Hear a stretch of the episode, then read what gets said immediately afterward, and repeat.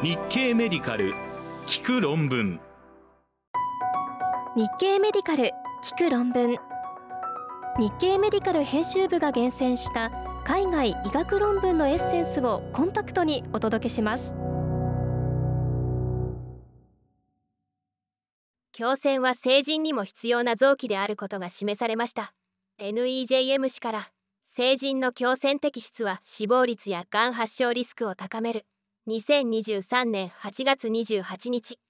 米国マサチューセッツ総合病院の研究グループは同病院で強腺摘出術を受けた患者と胸部手術を受けたが強腺摘出しなかった対象群のアウトカムを比較し手術から5年後までの追跡で強腺を摘出した患者は対象群よりも死亡率やがんの発症リスクが高かったと報告しました。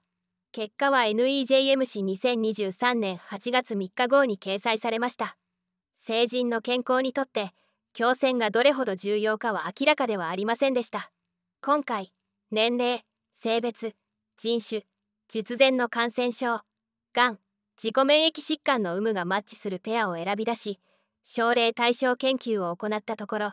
手術から5年時点の総死亡率は摘出群が8.1%対象群は2.8%で相対リスクは2.9と優位さを示しました。カプラン・マイヤー法を用いて摘出術から20年後までの死亡リスクを推定した場合もやはり摘出を受けた患者のリスクは高くハザード比は1.5でした。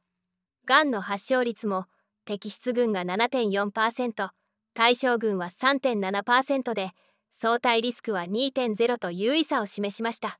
カプラン・マイヤー法による摘出術から20年後までのがん発症リスクのハザード比は1.6でした。摘出群は複数のがんを発症するリスクが高くがんの再発も多くがん死亡も多いことが確認できました。術前に感染症がん自己免疫疾患だった可能性がある患者を除外すると自己免疫疾患の相対リスクは1.5と優位さを示しました。追跡期間中に血液検査を実施できた患者群の解析から成人の強腺でも T 細胞の申請が起きていることも示唆されました。化学療法を受けるリンパ腫患者にアトルバスタチンを投与する臨床試験の結果です。邪魔死からスタチンがアントラサイクリン系の心機能障害を軽減。2023年8月29日米国マサチューセッツ総合病院の研究グループはアントラサイクリンベースの化学療法が適用されるリンパ腫患者にアトルバスタチンを12ヶ月投与するランダム化比較試験を行いプラセボ群に比べアトルバスタチン群では心機能障害差し尽くし輸出率の低下の発症率が低下していたと報告しました。結果は邪魔市2023年8月8日号に掲載されました。基礎研究ではアトルバスタチンはアントラサイクリンに関係する酸化ストレスを減らし心筋細胞の死を抑制することにより心機能の維持に貢献する可能性が示唆されていました。今回1対1の割合でアトルバスタチン群またはプラセボ群にランダムに割り付けアントラサイクリンによる治療開始前から12ヶ月間投与しました。その結果12ヶ月時点で化学療法開始前に比べ差し尽くし輸出率が10%以上低下して55%未満になったのはアトルバスタチン群の13人とプラセボ群の33人でオッズ比は2.9と優位差を示しました。なおこのイベントを1件回避するための治療必要数は7.7でした。アトルバスタチン群の差し尽くし輸率は4.1%低下しプラセボ群の5.4%に比べた低下幅の差は1.3%でした。サブグループ解析ではアトルバスタチンの利益は中年者より高齢者で大きくアントラサイクリンの累積容量が体表面あたり 250mg 以上だった患者肥満の患者男性より女性で大きいという結果でした。閉経後女性で飲料と肝疾患発症を追跡した研究の結果です。邪魔死から加糖飲料は肝がん発症と慢性肝疾患死亡に関連する2023年8月30日。米国サウスキャロライナ大学の研究グループは閉経後女性の加糖飲料や人工甘味料入りのドリンクの摂取頻度と肝がんや慢性肝疾患のリスクについて検討し加糖飲料を毎日飲んでいる人は月3杯未満の人に比べ肝がんの発症や慢性肝疾患による死亡のリスクが高かったと報告しました。結果は邪魔し2023年8月8日号に掲載されました。米国では1985年から2015年の間に肝がんの年間発症率が10万人あたり3.0から9.4に増加し肝がんの既存の危険因子を持たない患者が約40%を占めています。今回著者らは閉経後の女性を対象とする前向きコホート研究で加糖飲料及び人工甘味料添加飲料の摂取と肝がん発症や慢性肝疾患による死亡の関係を調査しました。加糖飲料に関する調査データが揃っていた9万8786人と人工甘味料添加飲料のデータが揃っていた6万4787人を分析対象としたところ中央値で20.9年の追跡期間中に207人が肝がんを発症し148人が慢性肝疾患で死亡していました。加糖飲料の摂取が月に3杯以下のグループと比較すると1日1杯以上摂取するグループの肝がん発症。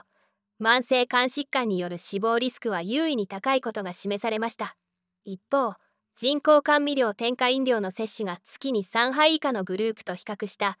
1日1杯以上のグループの肝がん発症。慢性肝疾患による死亡リスクには優位さが見られませんでした。糖尿病の合併症は性別に関係なく予防しうることが確認されました。ランセット・リージョナル・ヘルスヨーロッパ市から糖尿病における心血管疾患リスクの精査は縮小できる。2023年8月31日英国ロンドン大学衛生熱帯医学大学院の研究グループは UK バイオバンクの登録者42万7435人をベースラインの10日ヘモグロビン値で層別化して心血管疾患を発症するリスクを検討し高血糖による過剰リスクは修正可能な危険因子で説明でき減量対策高圧薬やスタチンの使用などを積極的に行えば心血管疾患リスクの男女差も減らすことができそうだと報告しました。結果は2023年8月9日のランセット・リージョナル・ヘルスヨーロッパ誌電子版に掲載されました。ベースラインの10日ヘモグロビン値に基づいて5.5%未満の低地群5.5から5.9%未満の正常群。6.0から6.4%未満の全糖尿病群。6.5%以上の未診断の糖尿病群。すでに糖尿病と診断された患者の5群に層別化して解析したところ1000人年あたりの心血管疾患発症率は男性では全糖尿病患者で21.8未診断の糖尿病患者では21.7糖尿病患者では26.8となりヘモグロビン A1C 正常の16.5低値の14.0に比べ顕著に高く女性では全糖尿病患者が13.0未診断の糖尿病患者は11.65糖尿病患者は17.8正常は8.7低値は7.6でした。糖尿病とあらゆる心血管疾患の関係は男性より女性で強力でしたが社会人口統計学的特性ライフスタイル要因臨床特性を順次調整に加えると男女ともにハザード比は小さくなり男女差は縮小しました。ただし診断されている糖尿病患者のハザード比は引き続き優位なリスク増加を示しました。すべての強変数を調整したモデルによる分析では女性のハザード比は1.17男性は1.06でした。これらの結果から著者らはヘモグロビン A1C 値が高い人は正常範囲の人に比べ男女とも前頭尿病の段階から心血管疾患リスクが高かったが高血糖がもたらす心血管疾患の過剰リスクは行楽因子を調整していくと小さくなり男性と女性のリスク差もわずかになったと結論しました。減量を進め高圧薬とスタチンの処方を増やすなど修正可能な要因に働きかけることで心血管疾患リスクの精査は縮小する可能性があります。気候変動が妊婦に与える影響を調べた中国の研究の結果です。ジャマネットワークオープン誌から分娩前1週間の熱波暴露は早産リスク。2023年9月1日。中国疾病対策センターの研究グループは中国の妊婦サーベイランスシステムのデータを利用して熱波による昼間の高温夜間の高温昼夜の高温への持続的な暴露と早産リスクを検討する横断研究を行い分娩前の1週間に熱波にさらされると早産リスクが増加していたと報告しました。結果は2023年8月11日のジャマネットワークオープン誌電子版に掲載されました。著者らは中国全土から妊婦の出産データを集めているサーベイランスを利用して日中のみ夜間のみまたは昼夜の熱波暴露と早産の関係を検討しました。過去30年間の最高気温最低気温の分布に基づいてそれぞれ75%タイルまたは90%タイル値を決定。それぞれに相当する気温を域地とし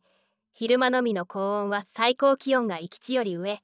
夜間のみの高温は最低気温が域地より上昼夜両方は最高気温も最低気温も域地より上の場合と定義しました。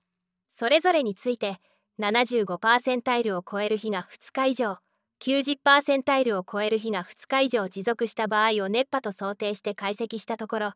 分娩前の週に熱波が起こらなかった女性を基準にすると昼夜の熱波にさらされた妊婦の早産リスクが高いことが示されました。日中のみの熱波暴露の場合は75%タイルを超える日が4日以上。もしくは90%タイルを超える日が2日以上継続した場合でリスク増加が見られました。しかし夜間の熱波はどの暴露状況も早産と優位な関係を示しませんでした。